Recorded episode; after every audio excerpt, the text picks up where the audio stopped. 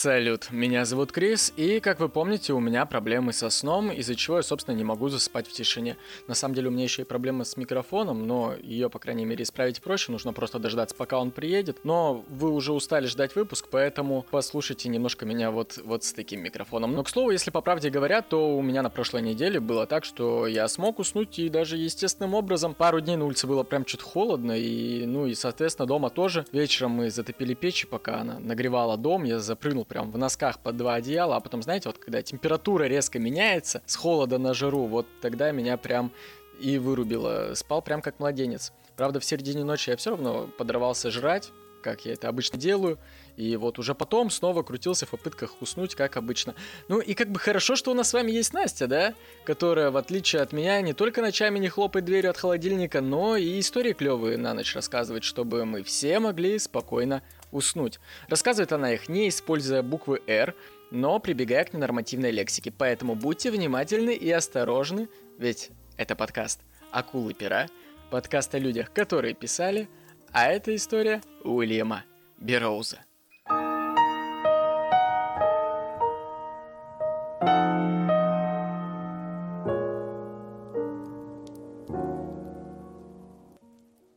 Привет! Я точно уверена, что тебе не рассказывали про этого автора на уроках литературы, но ты же любишь битников, контркультурщиков, а мне эта история показалась, ну, очень интересной. Сегодня мы с тобой будем говорить об одном из выдающихся американских писателях 20 века, между прочим, выпускнике Гарвардского университета, члена Американской академии искусств и литературы, и вот сейчас внимание, командора французского ордена искусств и литературы. И все это отец психоделизма Уильям Берроуз. Бедное тяжелое детство, игрушки прибитые к полу, вот это все не про нашего героя. Ему повезло с детства, он сразу родился состоятельным. Родился он в семье владельца крупной стекольной фабрики Мартимера Берроуза и его замечательной жены Лауры Ли. 5 февраля 1914 года. Мальчика назвали в честь деда. Кстати, о деде. Дед э, – американский изобретатель, э, основатель крупнейшего там, производителя компьютерной техники, один из первых. И звучит это, конечно, круто, но денег принесло так себе. Но семья жила в элитном районе Сент-Луиса, штат Миссури. И Берроуз, естественно, как это полагается богатому ребенку – Учился в частных среднеобразовательных школах Миссури и Нью-Мексико. Кстати, интересно, а как правильно говорить, Нью-Мексико или Нью-Мехико? С 1920 по 1929 он сменил четыре школы и в конце концов стал выпускником Taylor School. Школу он менял из-за характера. Он тяжело сходился с одноклассниками, он подвергался буллингу. И в школе он прочитал книжку Джека Блэка «Ты не можешь выиграть», и она на него произвела просто неизгладимое впечатление. Бероуза восхитила то чувство товарищества, которое возникло между действующими лицами, которого у него, вероятно, не было в школе, несмотря на то, что героями книги являлись наркоманы и преступники. И уже в раннем детстве Уильям обнаружил интерес к писательству – и свое первое литературное произведение, автобиография Волка, Беро создал в школьном возрасте. И писателем он, кстати, хотел стать не потому, что, ну, это призвание и дар, а достаточно из-за земных побуждений он считал, что быть писателем — это круто, что все писатели богатые и знаменитые. Кстати, интерес к наркотикам он тоже стал проявлять еще в школе. Он употреблял вещество, которое использовалось для усыпления крыс, за что, собственно, его и выгнали из одной из школ. В 1932 году Берроуз поступил на факультет английской филологии Гарвардского университета. Очень круто звучит. Но он ненавидел это заведение и проклинал его. Вот как он о нем отзывался. Университет, бывший убогой подделкой под английский, заполонили выпускники закрытых средних учебных заведений, столь же убого поддельных под английские частные школы. Я оказался в полной изоляции, так как никого здесь не знал, а замкнутая корпорация вышеупомянутых типов питала отвращение к чужакам. В 1937 году, после четырехлетних мучений, Бероус отправляется в путешествие по предвоенной Европе и находит эту Европу весьма догнивающей и опустевшей. За баксы можно было купить большую часть населения Австрии, самцов или самок без разницы. Ну и, собственно, поводом для поездки, который Бероус озвучил родителям, было желание познакомиться ближе с предметом его интересов, ну, то есть э, с английской литературой. Однако в самой Британии он был совсем чуть-чуть и быстро уехал в Вену и там осел на какое-то время, стал изучать медицину – и с 1933 года, когда нацисты пришли к власти в соседней Германии, Вена стала пристанищем для всех преследуемых, э, в частности для гомосексуалов. Вместе с гомосексуалами в Австрию из нацистской Германии прибывало большое количество еврейских эмигрантов, и одной из э, них была Ильзе Клапер. Она была из богатого еврейского рода, которая села в Ганновере, и с начала 20 века э, этот род владел сетью крупных магазинов в Нижней Саксонии. Ильзи родилась в 1900 году, она была старше Улима Бероза на 14 лет, и до отъезда из Берлина в 1935 году она успела получить скандальную известность, потому что у нее были связи с леваками, у нее были связи с социалистами – и она была замужем за одиозным берлинским гинекологом Генрихом Клапером. И Клапер был немцем по национальности, но убежденным антифашистом.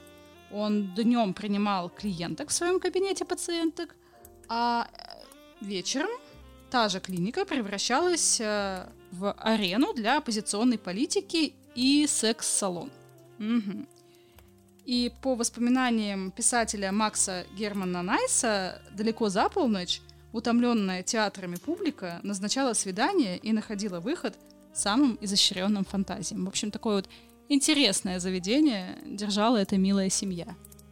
Супруги развелись в 1936 году. В то время они проживали в городе Дубровник, это на территории Югославии, сейчас это Хорватия. И вот тут вот биографы Уильяма Бероуза немножечко расходятся в версиях, где именно они познакомились. По одной из версий это могло случиться в одном из э, подпольных кафе венских, а по другой состоялось именно в Дубровнике, который Бероуз проезжал во время поездки в Албанию. Он же там все-таки путешествовал. Никаких романтических отношений между ними, разумеется, не было, да и быть не могло. Только вот какой-то общий интерес э, к разного рода странным идейкам. И по-хорошему они и встречались тогда только там пару раз. А, и во время последней встречи Ильзи и говорит такая своему другу, что у нее заканчивается югославская виза, и что, скорее всего, после этого ее депортируют в Берлин, а в Берлин ей как бы вообще нельзя. Все прекрасно понимают, что с ней в Германии произойдет – и Берроуз такой, слушай, ну, раз такое дело, выходи за меня замуж и поехали в США. Для нее это был, разумеется, вопрос жизни и смерти, а для Берроуза вообще как бы пустота. Он тогда тяготел к бисексуальному образу жизни и думал, что вряд ли когда-то захочет жениться по-настоящему. Его единственной, его единственной мотивацией было помочь. Потому что он, как человек, который имеет там отношение к ЛГБТ, живущий в Вене, он хорошо осознавал, что значит быть жертвой преследования в принципе, поэтому ну, не мог не помочь. Церемония бракосочетания прошла 2 августа 1937 года в американском консульстве в Афинах. И почти сразу же Бероуз отправился в Америку, а Ильзи вернулась в Дубровник и стала готовить документы для выезда. Этот процесс занял у нее полтора года, и только в январе 1939 она смогла выехать в Нью-Йорк. Фиктивный брак продлился до 1946 года, и все эти годы они жили раздельно и встречались лишь, ну так, от случая к случаю. Бероуз дал Ильзе полную свободу, не вмешивался в ее жизнь, и есть свидетельство, что они лишь несколько раз э, вообще встречались там, ну типа на свидание – Пара подала на развод только тогда, когда стало ясно, что пребыванию Ильзи ничего в США не угрожает и ее не вышлют нахуй из страны. В 1939 году Берроуз возвращается на родину и пробует изучать антропологию в аспирантуре Гарварда. Такой, ну, надо, наверное, продолжить учиться. Но там ему скучно, что пиздец, и... А он еще получает ежемесячные деньги вот из э, трастового фонда семьи. И он такой, ну, учиться не мое, пойду попробую себя в разных э, профессиях. И он работает детективом, барменом, дезинсектором. Одно другого лучше. В 1939 году в Чикаго Берроуз увлекается юношей по имени Джек Андерсон. И он хочет не просто дружить, он хочет с ним отношений. И желая произвести на него какое-то впечатление, Берроуз такой, так, а не поиграть ли мне в Ван Гога? Нет, не про картины сейчас пойдет речь. Вместо уха Уильям отрубает себе кончик мизинца и дарит его своему возлюбленному. И, естественно, после этого он попадает в психушку. И это, кстати, пошло ему потом на пользу, потому что после бомбардировки Перл-Харбора Берроуз такой, блядь, хочу в армию, хочу в армию, и идет добровольцем. Но оказалось, что это говно идея, потому что он сразу же попадает а, в пехоту, в самую гущу сражения – впадает там в депрессию. Но у него же родители молодцы. Мать приходит ему на помощь и добивается выписки по инвалидности. То есть она там ходит, рассказывает, что он псих неуравновешенный, неустойчивый, чтобы сражаться. И да, действительно, все, из армии его отпускают. В 1943 году журналист Люсьен Кар знакомит Бероза с Джеком Керуаком и Алином Гинзбергом. В то время молодые люди еще вообще не подозревают, что станут э, просто основателями поколения битников. Начало битнического движения положит Люсин Кар 13 августа 1944 года, убив их общего друга Дэвида Камерера. Фамилия, конечно, прям для меня. Надеюсь, ты сейчас поймал себя на мысли, типа, чего? Убил? У нас тут что, true crime? Надеюсь, ты хотя бы сейчас расскажешь мне эту историю, и мы не отвлечемся. Ну, я расскажу, а ты заодно узнаешь о возникновении бит-культуры как таковой. Итак, Люсьен Кар, основоположник бит-поколения и, по мнению многих, буквально отец-основатель этого течения. Ему 14, и он знакомится с Дэвидом Камерером, в дальнейшем я буду его называть просто Дэвидом, и это человек, который изменил всю его жизнь. Дэвид был учителем английского языка в Вашингтонском университете Сент-Луисе. Дэвид, будучи на 14 лет старше Люсьена, то есть получается ему 28, влюбляется в него. И сначала Люсьен дружит с ним и даже отвечает ему какой-то взаимностью, но любовь Дэвида просто начинается какой-то сумасшедший и перерастает в зависимость. Родители Кары, естественно, в ахуе. Они обеспокоены, что какой-то взрослый мужик одержим их ребенком. И они пытаются куда-то отправить Люсьена, но Дэвид везде следует за ним. И после того, как мать Кара нашла у него пачку из 50 писем от Дэвида, которые были адресованы ее сыну, она такая, не, все, блядь, чувак, давай в Чикагский университет, но Дэвида это не остановило. Он опять поехал за ним. И не выдержав этого, Люсьен даже предпринимает попытку самоубийства. Вот настолько он на него давит. И на 6 месяцев попадает в психиатрическую клинику. После того, как он оттуда вышел, он поступает в Колумбийский университет. А где в этот момент Дэвид, спросишь ты? А Дэвид все это время рядом с ним. И Люсьен уже такой, ой, блядь, да похуй. И не пытается даже от него избавиться – к тому же Дэвид его финансово обеспечивает. Ален Гинзберг. Гомосексуал, наркоман, мятежник, буддист, гений, псих, поэт, замечательный человек, один из самых уважаемых писателей бит-поколения. Гинзберг был таким, знаешь, лузером, застенчивым проблемным подростком. Он достаточно рано осознал свою сексуальную идентичность и в 1943 году он тоже поступает в Колумбийский университет на факультет права. И вот, значит, эта встреча. В Колумбийском университете Алан знакомится с Люсиеном Каром. И вот этот момент можно, наверное, считать толчком для битников. Сам Кар не писал произведений, но его заслугой было то, что он собрал вместе всех писателей. Джек Круак, Алан Гинзберг и Уильям Берроуз. Для Алана Кар открыл мир секса. Открыл мир разгульной жизни, выпивки, наркотиков. Кар очень сильно влиял на Гинзберга. А Алан, собственно, не отрицал, что Люсьен был ему чуть более чем симпатичен. Сам же Люсьен испытывал к нему смешанные чувства, но в какой-то момент там, естественно, выяснилось, что их не только дружба связывала. И вот после всей этой судьбоносной встречи круг был сформирован. Люсьен Кар, который, собственно, заправлял всеми, давая своим друзьям какие-то идеи, какое-то вдохновение, такой движок. Алан Гинзберг, который восхищался взглядами Люсьена и, собственно, творить-то стал, в принципе, только благодаря ему – Джек Крок и Уильям Берроуз, которые вскоре напишут роман про, ну, скажем, мягко сложные взаимоотношения Люсьена и Дэвида. И сам Дэвид, который безумно влюблен в Люсьена. 1944 год.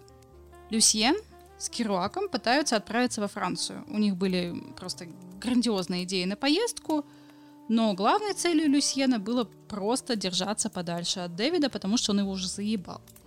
И поэтому он просил друзей не рассказывать про их планы. Но, блядь, Дэвид за ним во все университеты последовал, и, естественно, и эти планы ему тоже удалось узнать.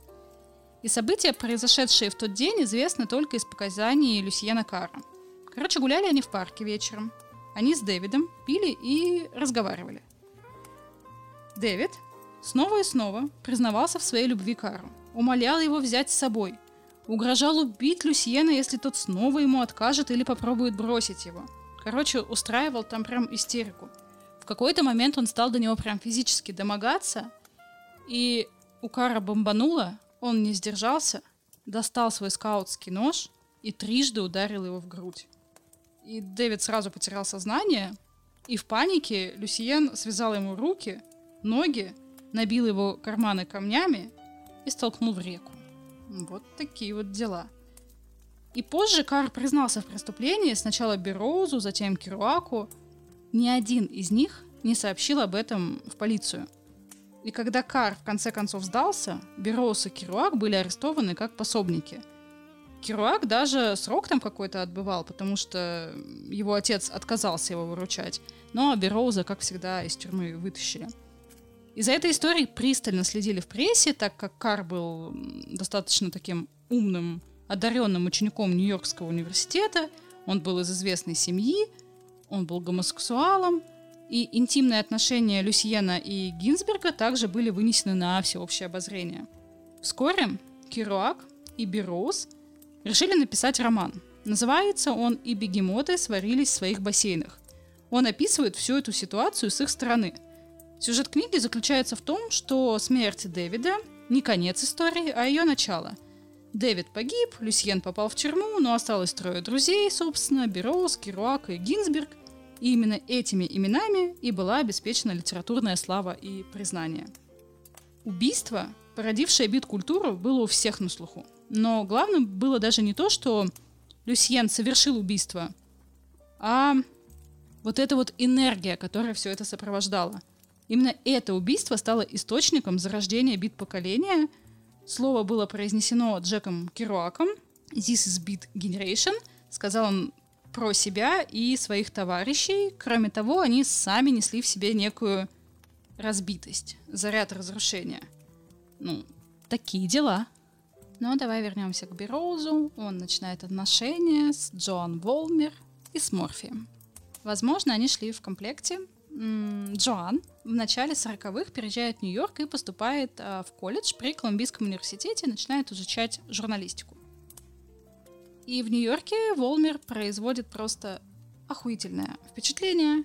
Ее все любят, потому что, во-первых, она умная, она красотка, она много читает, любит вести светские беседы. И вскоре в нее влюбляется студент юридического факультета Пол Адамс, они женятся, у них рождается ребенок – и вот, значит, в одном из баров а Джоан знакомится с Эдди Паркер, это первая жена Керуака впоследствии. И уже год спустя Волмер понимает, что брак у нее так себе, скучноватый, и прекращает отношения, в то время как ее мужик находится на службе в армии. И тесно общаясь со многими студентами университета, Джоан такая, а не собрать ко мне вокруг себя ли молодых людей, которые впоследствии как раз-таки составят вот эту вот основу бит поколения – и на съемной хате, на Манхэттене, которые занимали Волмер и Паркер, они стали жить вместе в разное время, собирались вообще все битники. И вот там как раз-таки Джоан и познакомилась с Бироузом. Квартира, в которой проживала Джоан, занимала особое место в истории бит поколения. По сути, наиболее тесные дружеские связи вот этого внутреннего круга битников зародились именно там – Бероуз в то время сидел на морфине и приобщил вообще абсолютно всех э, вокруг себя к наркотикам. Волмер стала зависима от э, бензидрина, и при этом, при том, что они там все вот так вот дико тусовались, отношения Уильяма и Джоан от дня в день становились крепче и крепче, и они стали жить в фактическом браке. Бероуз был вообще в восторге от того, что в его жизни появилась женщина – женщина, которая была равна ему по эрудиции. В его голове такого вообще не могло просто существовать. И прежде чем они окончательно сошлись, им пришлось ненадолго расстаться, потому что Бероуза повязали, он покупал лекарства по фальшивому рецепту, а Волмер настолько сильно увлеклась э, бензодрином, что словила психоз и отправилась отдыхать э, в психушку. И вот эта зависимость, она тянула за собой, естественно, ряд проблем. У них было мало денег, поэтому они были вынуждены уехать с Манхэттена. Торчать на Манхэттене очень дорого. Хорошо, что родители Бероуза в очередной раз, как всегда, подсуетились и помогли им а, с переездом в техасский городок Нью-Вейверли. И какое-то время они жили в Техасе, у них там родился сын – его тоже назвали Уильям, и в будущем Уильям стал ну, тоже известным писателем, а также фанатом бухла и наркоты. И вот, значит, когда ему было 33 года, он помер, нашли его прямо в канаве. И я не берусь утверждать, э, имело ли какое-то влияние то, что во время беременности Джоан ни на секундочку не переставала торчать, но, тем не менее, гены родителей ему прям вот передались. Ну, короче, живут они в Техасе. Что делать в Техасе? И они такие, да, ну давай займемся фермерством. И они выращивали марихуану, сами же занимались сбытом, но бизнес почему-то не клеился, марихуана была говном, продажи приносили гроши. И вот эта вот техасская глушь, она достаточно быстро им разонравилась. И в 1948 году они такие, а не поехать ли нам в Новый Орлеан? И там поначалу все было замечательно. С наркотиков ребята переключились на бухло. Но случилась э, другая напасть. Дело в том, что из деревни они приехали в город, а там как бы дохуя гей-баров. И Ульяма снова потянула на мужиков. И сам, он не считал это даже изменой, ну вот у Джоан прям пригорела с этого жопа, и скоро она опять начала употреблять наркотики, и полицейские это поняли, что что-то у них там не очень в семье хорошо, что какие-то они странные ребята и, возможно, торчат. И надо бы их как бы прикрыть, поэтому они собираются и уезжают в Мексику. Ну и в Мексике Бероуз занимается уже своим привычным делом, фермерством, выращивает хлопок и не только хлопок, но почему-то бизнес все еще не ладится. Короче, хуёвый из него был фермер — но зато в Мексике было дохуище дешевого героина. А еще ему очень нравились мексиканские цены абсолютно на все. И, конечно же, ему очень нравились мексиканские мальчики. Э, Джоан как-то была не так сильно в восторге от Мексики, потому что, во-первых, бензодрина там не было, а во-вторых, э, что-то как-то э, то, что ее муж ебет мужиков, начинало ее прям уже серьезно напрягать. И в сентябре 1950 года парочка подала на развод. Но потом такие посидели, подумали и решили, что что-то они лишканули по ходу. 6 сентября 1951 год, э, мексиканская осень, и Бероуз со своей женой такие, а чё бы нам не закатить домашнее пати? И он такой встречается с корешами, рассказывает им о том, что у него была мечта вот перебраться в Южную Америку и стать охотником. И Джоан такая, типа, блядь, охотником? Серьезно? Ты, ты гонишь? Типа, блядь, если бы ты стал охотником, мы бы с голоду бы померли. И он такой, дорогая, ты не охуела, нет? Смотри, смотри, что я придумал. Давай я тебя на голову поставлю стакан и выстрелю в него. И ты увидишь, какой я охуенный стрелок. И я напомню, это вечеринка, и они бухие в слюне. Ну, короче. Берет он пистолет, берет стакан, ставит ей на голову, стреляет и попадает. Прямо ей в лоб. Как-то слишком много тру-крайма в моем сегодняшнем кейсе не находишь, просто буквально убийство за убийством. И ему светило от 8 до 20 лет тюрьмы, но вновь вмешались родители, они занесли там денежек, поделали баллистическую экспертизу, и хоба, и вот уже можно и на свободу. Он две недели посидел и съебался из Мексики. Надо сказать, что он вообще очень любил оружие и нашел ему применение куда более прикольное, чем убивать свою жену. Он, короче, рисовал абстрактные картины, используя при этом дробовик. Он взрывал банки с краской, которые были размещены перед холстом, и вот таким методом получались картины, и даже была выставка в Нью-Йорке в 1987 году. Короче, убийство жены, прям его, знаешь, встряхнуло, и он начал писать. Я вынужден с ужасом признать, что если бы не смерть Джоан, я никогда бы не стал писателем.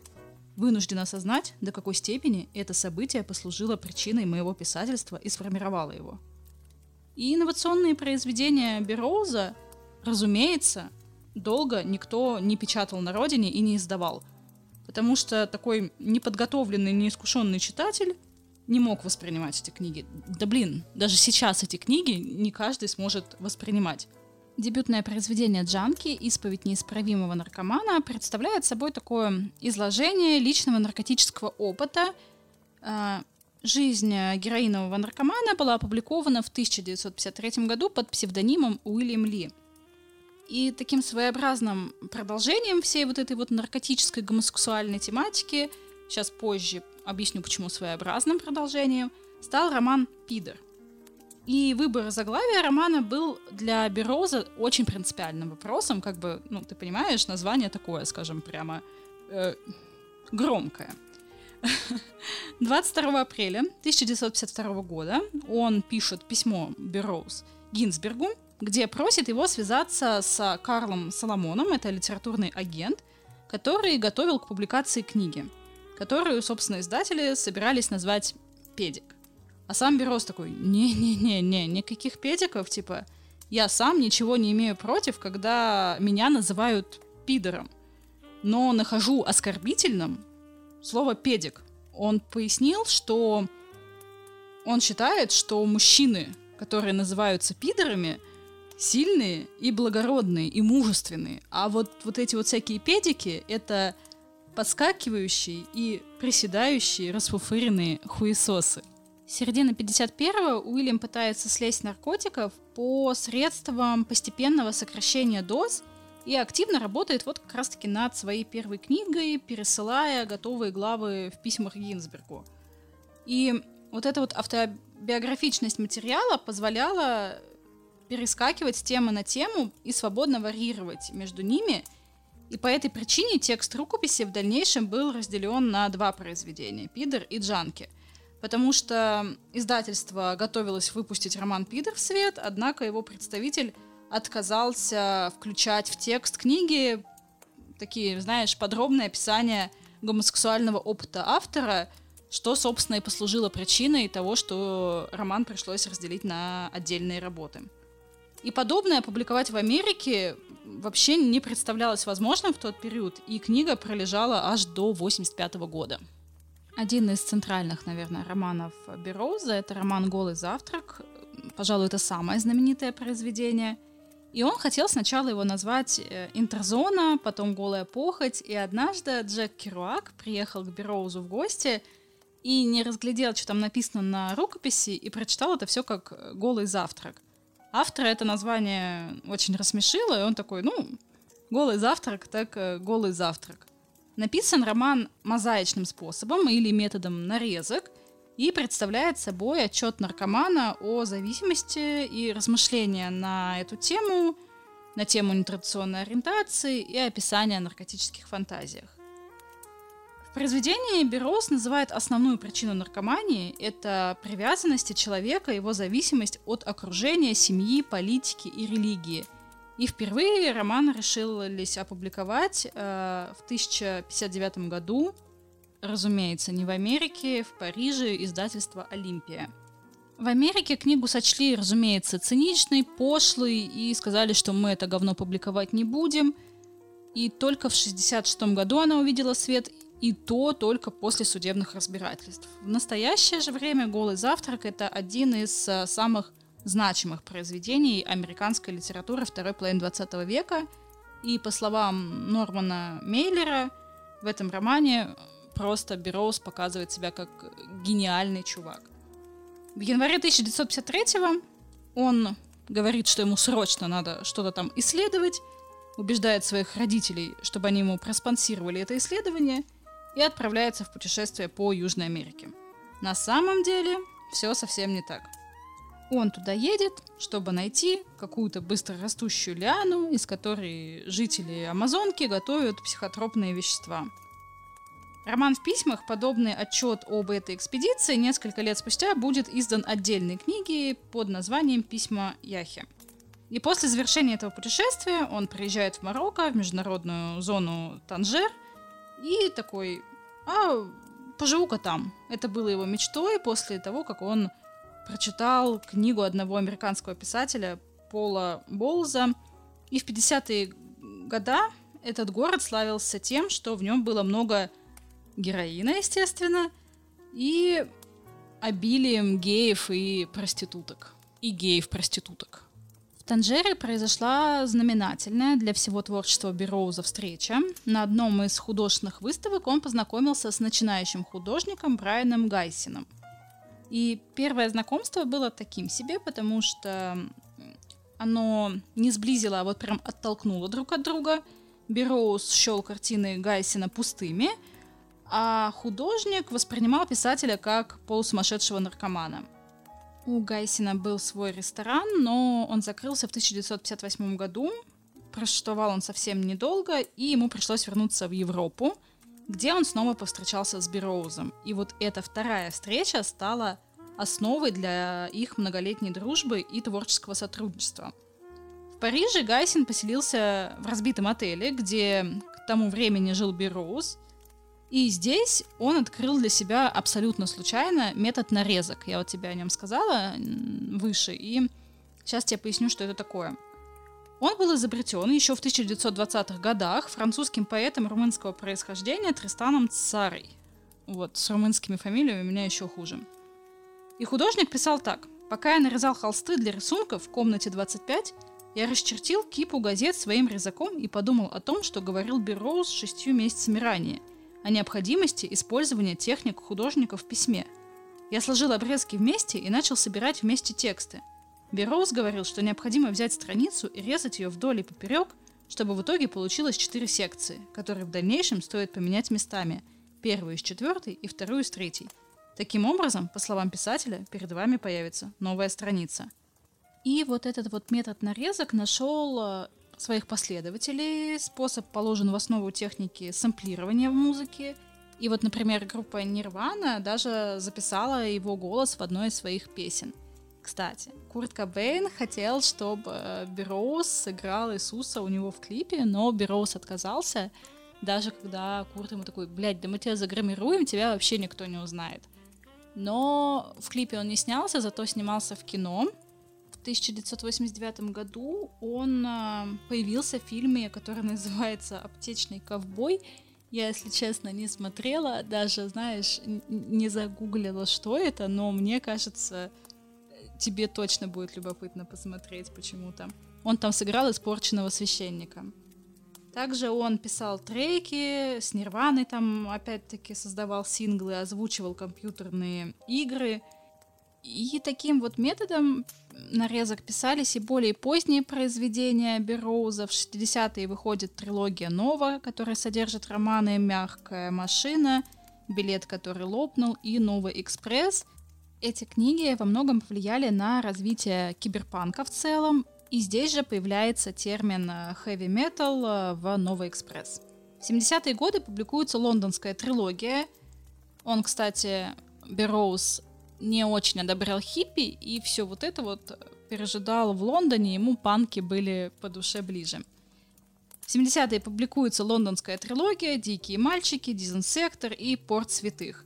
Э, кстати, Дэвид Боуи, он, э, вот весь его образ, его одежда, прическа, макияж были взяты из э, романа Бероуза как раз-таки «Дикие мальчики», там вот это было все описано.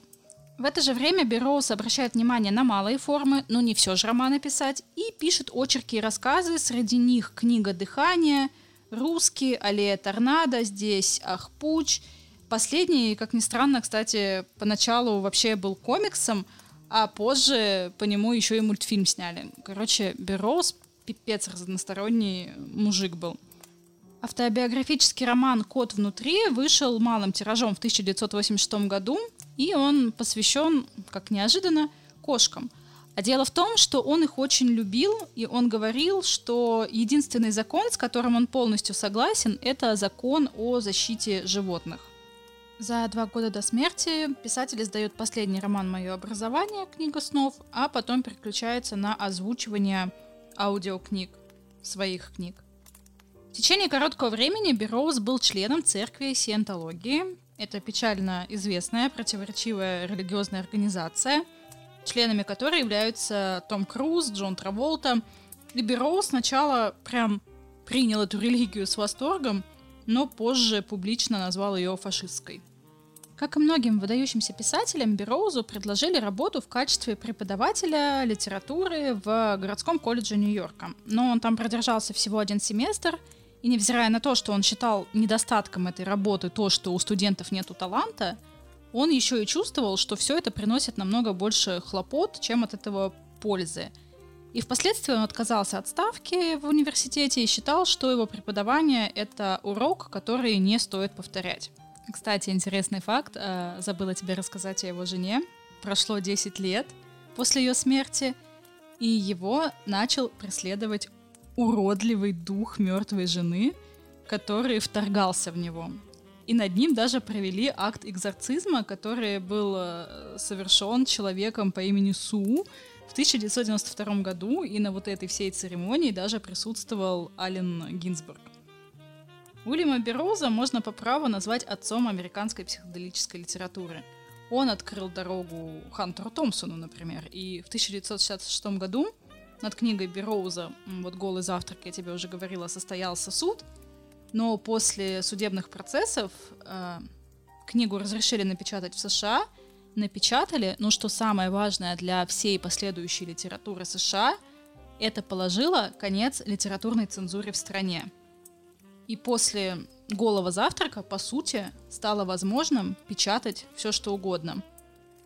Несмотря на многолетнюю наркотическую зависимость и постоянные случайные гомосексуальные связи, нахождение вот в этой около криминальной, маргинальной среде, Уильям Берроуз пережил вообще всех вокруг себя. Пережил сына, жену, Керуака, Гинзбурга и умер прям достаточно поздно.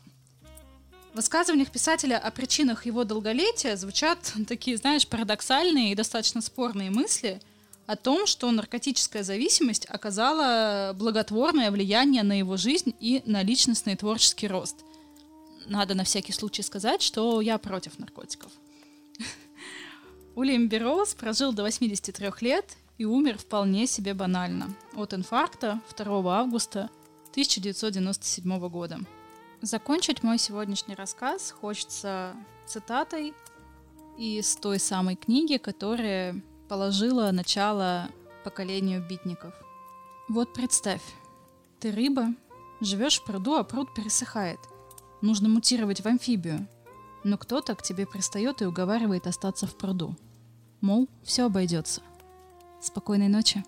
Я уже, по-моему, рассказывал в старом выпуске про Пауло Куэльо историю о том, как я возрождал свою любовь к чтению. Это было как раз после школы, читать по программе тебя уже никто не заставляет, а развивать свой кругозор как бы, ну, хочется. В общем, если не слышали эту историю про меня и про почитать в 16, то выпуск про Куэля к вашим услугам. Так вот, к чему это я? К тому, что и мои друзья тоже проходили этот этап параллельно со мной, но не через книжки про эзотерику для малолетних, а через как раз-таки контркультурщиков. И я прям помню, как я потом вместе с ними добрался до этой заветной полки в книжном магазине, в котором мы раз в неделю приходили, и без разницы, был ли это какой-нибудь гигантский книжный или маленький частный подвальчик, мы всегда втроем толпились возле этой драгоценной полки, где стояли в ряд книги с оранжевыми обложками, и вот там вот слева направо все эти ребята, Паланик, Уэлш, Коупленд, Роуз, Томпсон.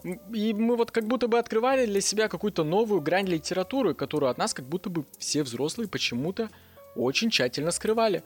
А потом оказалось, что они не скрывали вовсе, просто они сами не знали. Вот у моей бабушки, допустим, своя частная библиотека была всю жизнь. И я, как сейчас помню, раз в году летом мы с другими внуками протирали корешки пяти тысяч наименований книг, помогали бабушке переписывать алфавитный каталог и ставили на третью страницу каждой книги печать фамильной библиотеки. И даже вроде как ее ничем уже в этой жизни не удивишь, никакой книгой, никаким чтивом, особенно после Набокова и 11 минут, которые я приносила до этого. Но когда я начал таскать ей оранжевые книжки контркультурщиков, вот как вдруг ее читательский experience немного заиграл новыми красками. Поэтому лайфхак. Если вы хотите заново попытаться возродить у подростка интерес к чтению, который до этого убили в школе, то контркультурщики как раз для этого и существуют. Даешь ребенку оранжевую книгу, на которой с первой страницы на него сыпется хуй, пизда, сковорода, а потом проходит пару месяцев, и он уже с томиком Достоевского бегает.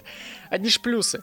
У нас лично так и было. Начали с Паланика, через три недели у всех уже на полках три товарища Ремарка и бутылки Карлсберга, Сибирской короны и темного козла под столом. Эстеты, блять, малолетние. Ну, а если у вас есть своя интересная история знакомства с Берроузом или другими контркультурными авторами, то мы приглашаем вас рассказать ее в телеграм-канале Продленка с Настей, канал, в котором мы с вами на обратной связи 24 на 7. Приходите, давайте дружить и знакомиться. Ну, а если вы уже послушали не только этот выпуск, выпуск про Коэльо, а вообще все, и хотите хотите еще, то я приглашаю вас послушать множество больших бонусных выпусков на Boosty и ВК. Вы можете даже просто вот перейти по ссылке, ознакомиться с темами бонусных выпусков, про какие там авторов она писала. Вдруг Настя уже рассказала про вашего любимого автора, а вы и не в курсе. К тому же это самый лучший способ поддержать регулярность этого подкаста, который по сути держится на благородных плечах спонсоров, которые слушают бонусные выпуски по подписке. Кстати, на днях там будет новый эпизод, поэтому следите внимательно за обновлениями. Ну а если вы просто просто хотите оставить чаевые подкасту и решили, что вот Настя неплохо поработала в этот раз, то сделать это можно через легкий и простой сервис онлайн чаевых Cloud Tips, в котором можно оставить вообще абсолютно любую, даже самую маленькую сумму с прикрепленным комментарием и тем самым покормить Настю и не дать ей умереть с голоду. Либо, если вы гордый представитель заграничья, то через VPN можно также зайти на Boosty и закинуть там чаевые в копилочку, которая там лежит, специально для людей, которые вот из заграничья. У людей получалось закидывать, они говорили, что все нормально, надеюсь, и у вас получится.